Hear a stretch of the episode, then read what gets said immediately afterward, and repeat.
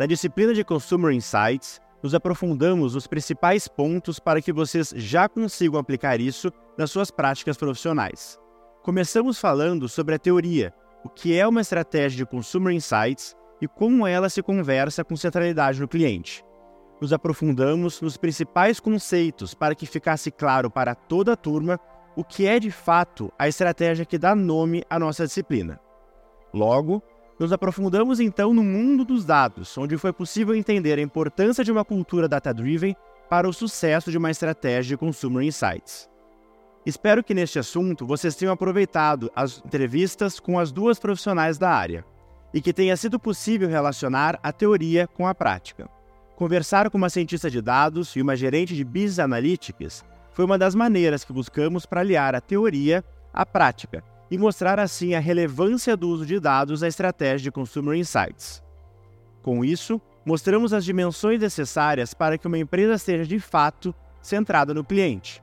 Ademais, aproveitamos o nosso e-book para compartilhar vídeos de empresas e executivos de sucesso que revelam a importância em escutar os seus clientes. Sendo assim, conseguimos nos aprofundar na agora conhecida métrica de centralidade no cliente. Em nossas videoaulas, exploramos algumas destas, e tanto no nosso e-book como no nosso hub sonoro, nos aprofundamos de maneira mais densa nesses indicadores que são de grande importância para colocarmos o cliente no centro para a tomada de decisão.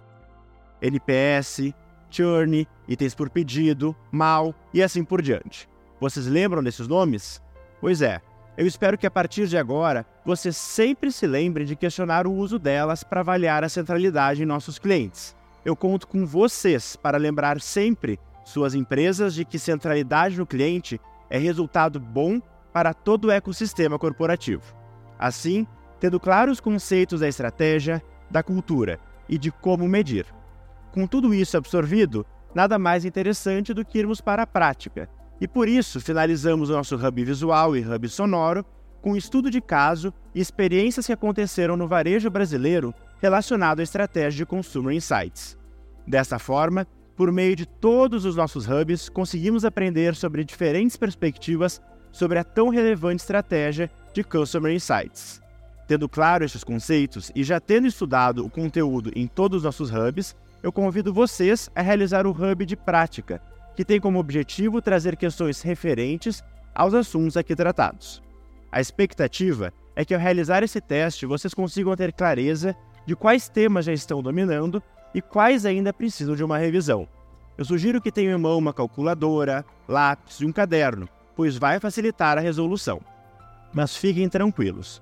Todas as questões apresentadas elas foram abordadas ao longo da nossa disciplina então, tenho a certeza de que vocês realizarão com facilidade e ficarão muito contentes em ver que agora já têm um bom conhecimento de temas tão necessários e atuais.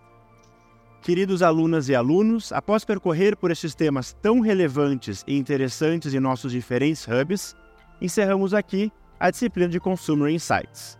Eu fico com a expectativa de que essa disciplina tenha mostrado para vocês o quão interessante é escutar os nossos clientes e quais são as distintas maneiras de fazermos isso. Que este conteúdo tenha sido esclarecedor para todos vocês e que saibam que podem contar comigo no que for preciso.